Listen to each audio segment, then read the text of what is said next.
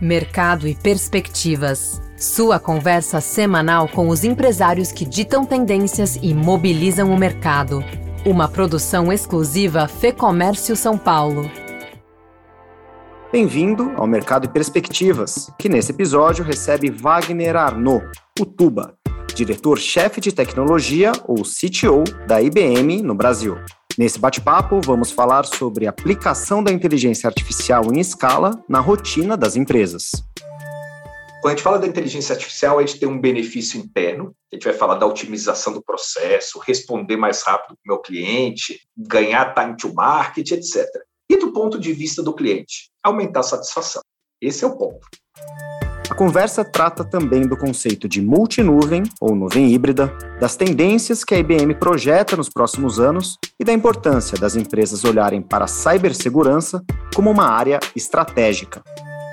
O Brasil cresce, inclusive, mais que os outros países da América Latina, tá? o volume de ataques cibernéticos. Então, assim, a preocupação das empresas de qualquer tamanho, desde um grande empreendedor, um pequeno, médio empreendedor, é sempre se preocupar com a segurança, porque a segurança ela pode acabar com a imagem da tua empresa. Vamos ouvir então o Wagner Arnaud, o Tuba, que é diretor-chefe de tecnologia da IBM no Brasil, em mais este episódio do Mercado e Perspectivas. Wagner Arnaud, Tuba, obrigado pela entrevista. Eu gostaria de começar essa conversa de uma forma um pouquinho mais ampla. Queria começar falando um pouquinho como que a inteligência artificial está sendo aplicada na rotina das empresas hoje e quais têm sido as principais frentes de desenvolvimento quando a gente fala do B2B. Wagner, mais conhecido como Tuba, correto? Exatamente, Fernando. Tudo jóia? Como é que você está? Tudo bem? Jóia. É um prazer estar aqui contigo para a gente bater esse papo, falar um pouquinho sobre essa transformação tão, tão forte que a indústria está passando.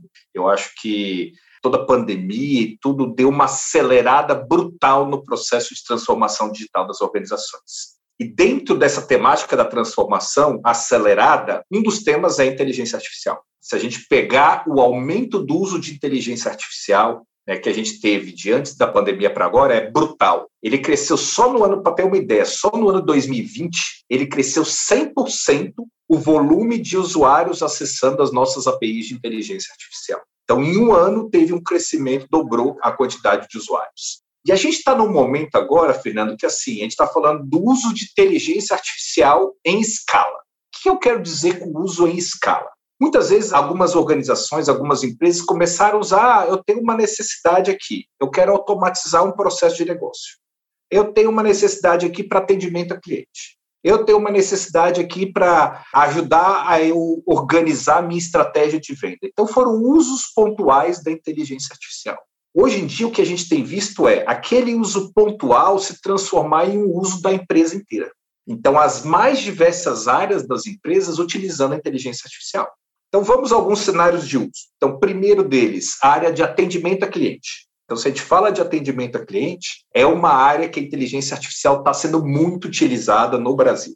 O Brasil, até considerado mundialmente, Fernando, um dos países de vanguarda nessa parte de atendimento a cliente. Vários profissionais das nossas equipes aqui trabalham comigo aqui no nosso time da IBM, fazem serviços, atuam em projetos mundo afora né? Porque a gente conseguiu fazer um desenvolvimento muito rápido da parte de processamento da linguagem, né? Processamento da fala, interação com o usuário, entendimento da, do que está sendo perguntado ou questionado ali. Então, essa é uma primeira área. Segunda área que a gente tem visto um crescimento muito grande é na parte de automação de processos. Então, várias empresas têm manifestado o seguinte desejo para a IBM: poxa, eu preciso de ajuda para eu me tornar mais rápida para atender a necessidade do meu cliente. Meu cliente me faz uma solicitação, eu preciso ser mais ágil para responder. E essa resposta mais rápida, mais efetiva, muitas vezes ela vai passar por uma automação de um processo. Ah, então tá bom, para eu responder o cliente mais rápido, eu preciso num sistema, num sistema aqui no meu ERP, tem que consultar aqui essa planilha, tem que consultar uma outra aplicação.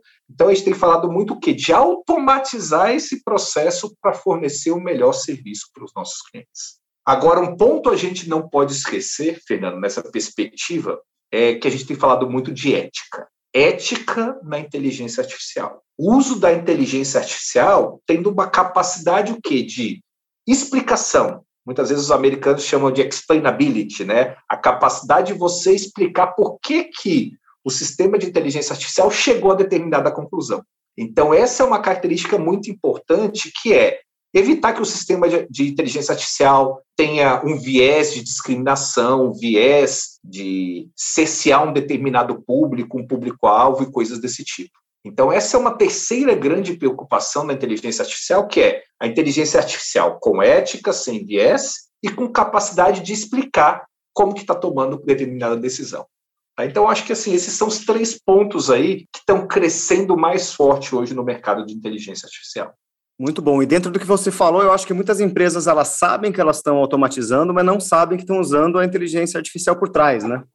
Exatamente. Se a gente fizer, a gente fez algumas pesquisas recentes que apontam que se a gente pergunta para os públicos das áreas de tecnologia, as pessoas não, não, a gente utiliza aqui 80% de inteligência artificial. Agora, se a gente vai nas linhas de negócio, muitas vezes estão utilizando inteligência artificial mas como entrou de uma maneira tão suave no processo de negócio, que a pessoa não sabe que ela está usando inteligência artificial embarcada, o que é muito positivo. O que a gente vê, tem algumas pesquisas super interessantes. Né? O IDC fez uma pesquisa no ano passado, em 2020, que ele aponta assim, até 2024, as empresas que trabalham baseadas em inteligência artificial, que têm inteligência artificial no núcleo do seu negócio, a expectativa é que elas sejam 50% mais produtivas, gerem maior valor de negócio, respostas mais rápidas para os seus clientes.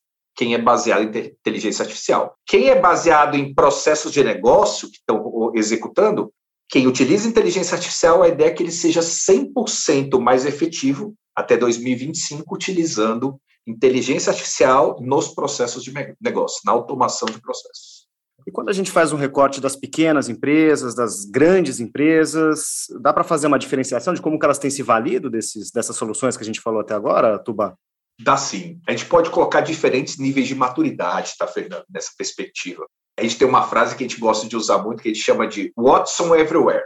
Ou seja, o Watson é o nome que a gente utiliza na IBM, né? Com os nossos serviços de inteligência artificial, todos levam o nome de Watson, é o nome do fundador da IBM há mais de 111 anos atrás. E qual é a ideia, né? Por trás do Watson, a ideia é eu poder instalar ele e utilizar em qualquer tipo de organização. Então, estou falando desde aqui uma grande corporação, com ações na bolsa de valores, etc., até uma pequena empresa, uma padaria, um mercadinho, poderem utilizar a inteligência artificial. Só que os casos de uso são um pouco diferentes de acordo com o tamanho da empresa e também de acordo com o segmento de negócio. Tá? Então, se eu for falar de uma grande empresa, por exemplo, a gente pode pegar um Magalu, que utiliza bastante Watson, inteligência artificial, etc., que eles têm a Lu, né, do Magalu, que é assistente virtual baseada em inteligência artificial. Então, a Lu ela faz o quê? Ela faz um primeiro atendimento, a Lu vai e faz o quê? Auxilia você tirar dúvidas pelo próprio WhatsApp, interage com o usuário que está fazendo uma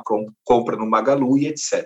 Esse é um benefício muito grande, um exemplo para uma grande corporação. Já tem um outro exemplo de um, de um parceiro de negócio da IBM, que é uma empresa pequena, uma startup, que ela fez o quê? Ela usou inteligência artificial, ela é uma empresa de contabilidade, para auxiliar o quê? Os seus clientes a fazerem a declaração de impostos na hora de fazer uma exportação e importação para o Brasil. O caso dessa empresa, startup, ela está no início mais inicial, se eu fizer uma análise comparativa, ou seja, ela está muito mais com a inteligência artificial provendo informação. Já no caso da Magalu, eu já está caindo para um segundo momento da inteligência artificial que eu começo a fazer transação. Então, a inteligência artificial, além de informar, ela executar a transação, ela efetuar uma operação para você. Ah, preciso de uma segunda via de um boleto e gerar uma segunda via de um boleto. Existem esses diferentes níveis de maturidade do uso da inteligência artificial, e eu citei aqui num cenário desde uma empresa menor até uma grande empresa. E na outra ponta, uh, Tubá, como que isso se reverte na experiência do cliente? A empresa, obviamente, seu ganho, né, sua aceleração, mas do lado do cliente, como que vocês veem essa, esse impacto? E esse ponto é muito interessante, porque quando a gente fala da inteligência artificial, a gente tem um benefício interno, a gente vai falar da otimização do processo, responder mais rápido para o meu cliente, ganhar time to market, etc. E do ponto de vista do cliente, aumentar a satisfação. Esse é o ponto. Se a gente pegar só uma, como exemplo a Lu do Magalu, né, hoje 20% das interações que as pessoas fazem com a Lu, elas já têm, na primeira pergunta e na primeira resposta, ela já resolve a questão para o cliente. Então, 20%. Qual que é a diferença? Ela é instantânea. Então, ela funciona de madrugada, ela não trabalha só horário comercial, tá? ou seja, o motor de inteligência artificial está ali 24 por 7, 7 dias por semana, 24 horas por dia, 365 dias por ano. Então, esse é o ponto importante. Primeiro, responder mais rápido para o cliente, primeiro ponto. Segundo, 60% dos usuários, dos clientes, resolvem toda a sua discussão, o seu problema, a sua dúvida, direto com o assistente virtual só 40% que vão precisar aí de um atendente humano que vai dar continuidade ao atendimento para essas pessoas. Quando a gente fala da satisfação do cliente, está muito o quê? Poxa, eu tenho aquela dúvida, muitas vezes eu penso, eu vou ter que entrar no site, pesquisar no site daquela empresa, etc. Eu entro no assistente virtual, perguntou, respondeu, era aquela resposta, em poucos segundos ali eu enderecei o meu problema acho que passa muito também pelo entendimento de quem é o cliente, né? Do perfil desse cliente, você conhecer com mais, mais robustez essa pessoa com quem você está fazendo o negócio, né? Com certeza, com certeza, Fernando. Tanto que a gente fala, a gente brinca, né? As pessoas que vão treinar o Watson para aquela empresa, o ideal é que fosse o usuário de negócio. E, se possível, também o cliente treinar. Por quê? Porque ele sabe as perguntas de fato. Então, se eu vou fazer um projeto para um escritório de advocacia, por exemplo, que utiliza o Watson hoje, eu não sou advogado, não tenho formação na área de advocacia, então assim, eu não sei as perguntas direitos que vão surgir. Então, nada melhor que quem é da área, seja o cliente, seja a área de negócio, para treinar o motor de inteligência artificial. Costumo brincar que ele vai ser tão bom quanto quem o treinou. Então, se eu não tiver uma boa equipe, às vezes o pessoal pensa assim: ah, não, vou pegar aqui o pessoal que está tá sem muita atividade na equipe para trabalhar com inteligência artificial não é uma boa pedida. A ideia é pegar aquele que está bem atolado de coisa, que tem muita responsabilidade, por quê? Porque geralmente ele vai ter bastante conhecimento e vai compartilhar mais conhecimento com o motor de inteligência artificial. Perfeito. Agora, Tuba, outro campo que cresce muito está ligado à solução em nuvem. E aí existe aquele conceito de multinuvem, de nuvem híbrida, né, que caminha em conjunto com a inteligência artificial. Eu queria que você falasse um pouquinho dessa solução, que serviços, que estruturas têm se destacado nesse sentido também nuvem, a computação em nuvem, né, para a gente até conceitualizar um pouco, né, a computação em nuvem diz respeito que a capacidade de eu rodar parte da minha aplicação num servidor que eu não sei onde está, usando uma tecnologia que está instalada naquele servidor, naquela máquina que eu não sei onde está. Claro que eu posso saber. Não importa se está rodando em São Paulo, no Rio de Janeiro, em Brasília, em Porto Alegre. Tá? Não importa que local do país, em Pernambuco, onde quer que seja. Mas eu estou fornecendo um serviço onde eu pago pelo que eu uso. Muitas empresas vão e compram um super servidor, chega lá, só usa 20% daquela máquina. Na prática, é dinheiro jogado fora, os outros 80%. A ideia é com nuvem, eu só pago aquilo que eu consumo. E se a gente for pegar, a nuvem tem um papel-chave, Fernando, na democratização da tecnologia. E eu vou fazer um paralelo aqui utilizando nuvem e um pouco da minha experiência com inteligência artificial. O primeiro projeto que eu trabalhei com inteligência artificial foi no ano 2000. No ano 2000 foi o primeiro projeto que eu fiz comercialmente falando, e foi um projeto com um grande banco aqui no Brasil. E o que, que aconteceu nesse projeto? A gente ia, usava um grande servidor dentro do banco, a gente não tinha nuvem, demorava lá seis meses para deixar tudo pronto, o motor de inteligência artificial prontinho para funcionar. Aí eu fui fazer o um modelo para segmentação de mercado para esse banco, lá no ano 2000. Quando a gente fez aquele modelo, eu falava, hum, vou colocar aqui, já coloquei todas as variáveis, vou treinar esse modelo. Eu esperava mais ou menos 48 horas para ver o resultado. Daqui 48 horas eu voltava e olhava o resultado e falava assim: eu podia colocar mais tal variável, a faixa etária da pessoa. Esqueci de colocar isso, mais 48 horas processando. Ou seja, era muito difícil ter escala. Hoje em dia, quando eu falo da computação de nuvem, alguém, um provedor de cloud como a IBM, já pegou o serviço do Watson, já deixou ele todo instalado, configurado, pronto para você usar. Então, assim, em segundos barra minutos, você já consegue acessar o serviço. Como eu estou trabalhando com uma rede de computadores gigantesca na nuvem, o tempo de processamento é muito menor. Eu consigo processar muito mais rápido para ter uma resposta. Então, você treina um algoritmo de inteligência artificial e a resposta dele ali é, às vezes, menos de um segundo, alguns milissegundos, o tempo de resposta é muito rápido. A nuvem tem um papel da democratização da tecnologia. Esse é um primeiro ponto-chave. A gente, como IBM, fez um estudo no ano passado que a gente chama de CIO Study, que é um estudo com os líderes de tecnologia das várias empresas mundo afora. E um dos dados interessantes que essa, essa pesquisa mostrou para a gente é o seguinte: ele era sobre computação em nuvem e a computação em nuvem híbrida. O que é computação em nuvem híbrida? Vamos só conceitualizar antes de falar da pesquisa.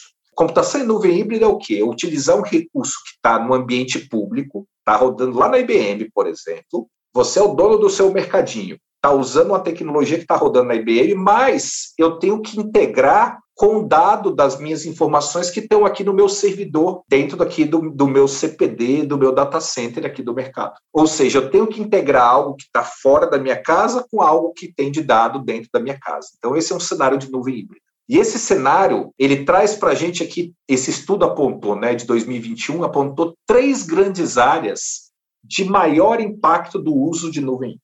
Primeiro delas, não uma coincidência, né? Automação de processos. Perceba que a automação de processos aparece em nuvem como um dos principais motivadores para utilizar a nuvem híbrida, mas também para utilizar a inteligência artificial. Então, essa é uma grande, grande seara. Uma outra grande seara, o grande motivador do porquê eu uso uma nuvem híbrida, é a agilidade de mercado. É para eu conseguir criar soluções mais rápidas.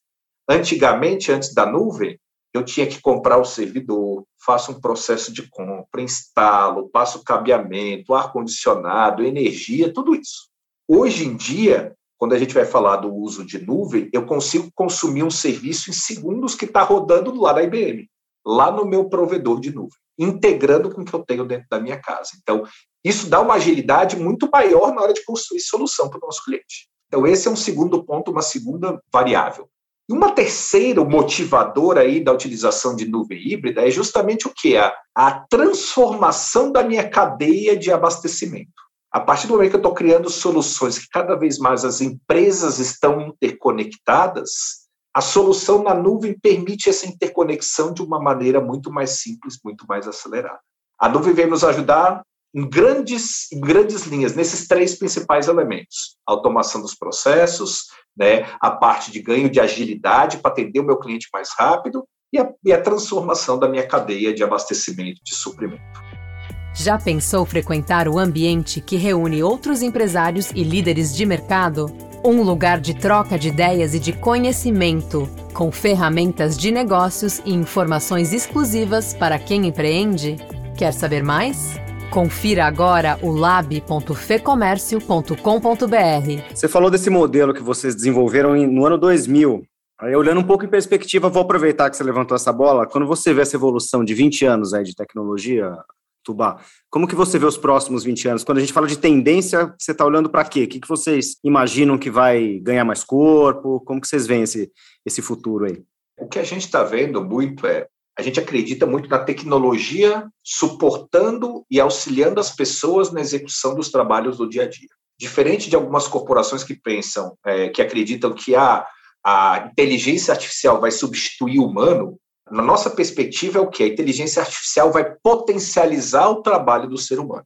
Ao invés de, ah, eu ter que fazer um monte de atividade repetitiva aqui, a inteligência artificial pode fazer para mim.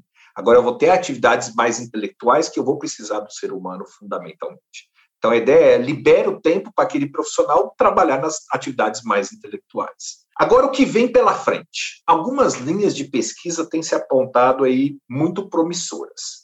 Uma delas é a parte de hiperautomação. A gente tem falado que a automação, a transformação digital acelerou muito aí, principalmente a partir da pandemia. Hoje a gente vai falar muito agora, daqui para frente, uma hiperautomação de processos. Eu ter processos que foram automatizados ao extremo, usando tecnologias, por exemplo, internet das coisas. Eu a capacidade de rodar um elemento computacional no meu carro, na minha geladeira, no meu interruptor de tomada, numa bicicleta, além do meu celular que eu já rodo hoje, etc. Né, uma reflexão sempre que eu gosto de fazer, pensando para o futuro, é o seguinte: pensa aí, Fernando, quantos, Fernando e quem está nos ouvindo também, quantos dispositivos eletrônicos você tem contigo neste momento? Vários. Alguns vão pensar, ah, eu tenho aqui um computador, ah, eu tenho um computador e um celular, eu tenho um computador e dois celulares, eu tenho um computador, dois celulares, um tablet, um relógio. E assim sucessivamente. Quando a gente fala dessa hiperautomação, a gente está falando o quê? Cada vez mais os, dis os dispositivos terem sensores que eu possa rodar com capacidade computacional neles. Então, rodar capacidade computacional no teu óculos, rodar uma capacidade computacional na minha cadeira e se autoajustar aqui de acordo com os movimentos que eu estou fazendo durante o dia, e assim sucessivamente. Então, a primeira tendência é a hiperautomação. Uma segunda tendência que a gente vê muito forte para o futuro é um novo paradigma, que é o paradigma de utilização da computação quântica. computação quântica é um novo paradigma computacional que está vindo muito forte e a computação em nuvem nos possibilita acessar computadores quânticos. Computação quântica vai trazer novos horizontes para a gente para explorar novas possibilidades tecnológicas. Então, esta é uma outra área. Terceira área, Fernando, que a gente não pode se esquecer: segurança.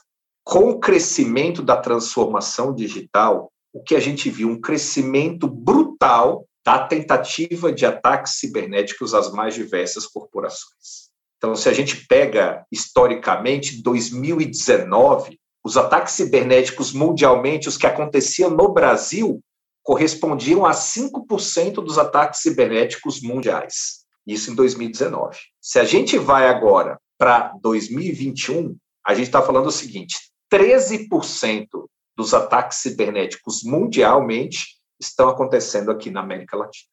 Ao passo que 2019 na América Latina eram 5%, agora passaram para 13%. Então, esse volume de ataque cibernético tem crescido muito aqui. E na América Latina, principalmente, a gente tem falado do Brasil. O Brasil cresce, inclusive, mais que os outros países da América Latina o volume de ataques cibernéticos. Então, assim, a preocupação das empresas de qualquer tamanho, desde um grande empreendedor, um pequeno, médio empreendedor, sempre se preocupar com a segurança. Porque a segurança, ela pode acabar com a imagem da tua empresa. A falta de segurança pode acabar com a imagem da tua empresa. Se a gente pegar os últimos dois anos, quantos ataques a gente teve aí de ransomware? Pessoal sequestrando dados das empresas, de clientes dentro da própria organização. Phishing, né, que são aqueles gatilhos para eu colocar um vírus, colocar um, uma brecha de segurança dentro da organização. Esses são os dois principais ataques aí que a gente viu durante os dois últimos anos. Então, a área de segurança, esse crescimento da área de segurança também é muito importante, que a gente vê para frente para se preparar e possibilitar, de fato, um crescimento sustentável para o nosso ambiente. Falando de sustentável, a gente não pode esquecer da temática de sustentabilidade. Então, essa é uma outra área também que a gente percebe, Fernando, a preocupação muito grande das organizações, só que muitas organizações a gente acaba percebendo que elas estão preocupadas com a temática de ESG ou ASG, muito forte, só que muitas têm dificuldades de que iniciativas eu posso utilizar e implementar. Então, nós temos trabalhado com várias empresas e as várias pesquisas da IBM têm direcionado muito para o investimento nessa linha de sustentabilidade e a gente ajuda as empresas a criar um ambiente mais sustentável, seja do ponto de vista da computação, dos dados de uma maneira mais sustentável, das aplicações de uma maneira mais sustentável, de sistemas que interagem várias companhias, empresas de uma maneira mais sustentável. A gente chama essa iniciativa da IBM de Responsible Computing. É a computação responsável. É como trazer esses elementos aí de ASG para dentro do coração das empresas. Pois é, é um cálculo complexo, mas a inteligência artificial, à medida que ela impacta em estoque, em logística, ela está ajudando a reduzir a emissão, está tornando o negócio mais eficiente também, né? Com certeza. E se a gente pega algumas linhas, né, Fernando, que, que é interessante. Tem um cliente nosso que está trabalhando num projeto, a gente está fazendo um projeto com ele, onde está usando inteligência artificial para otimizar o roteamento da cadeia de transporte dele para o Brasil inteiro. Então, como que eu posso otimizar as minhas rotas no Brasil inteiro? Usando o que? Inteligência artificial. Rodando aonde? Na nuvem híbrida.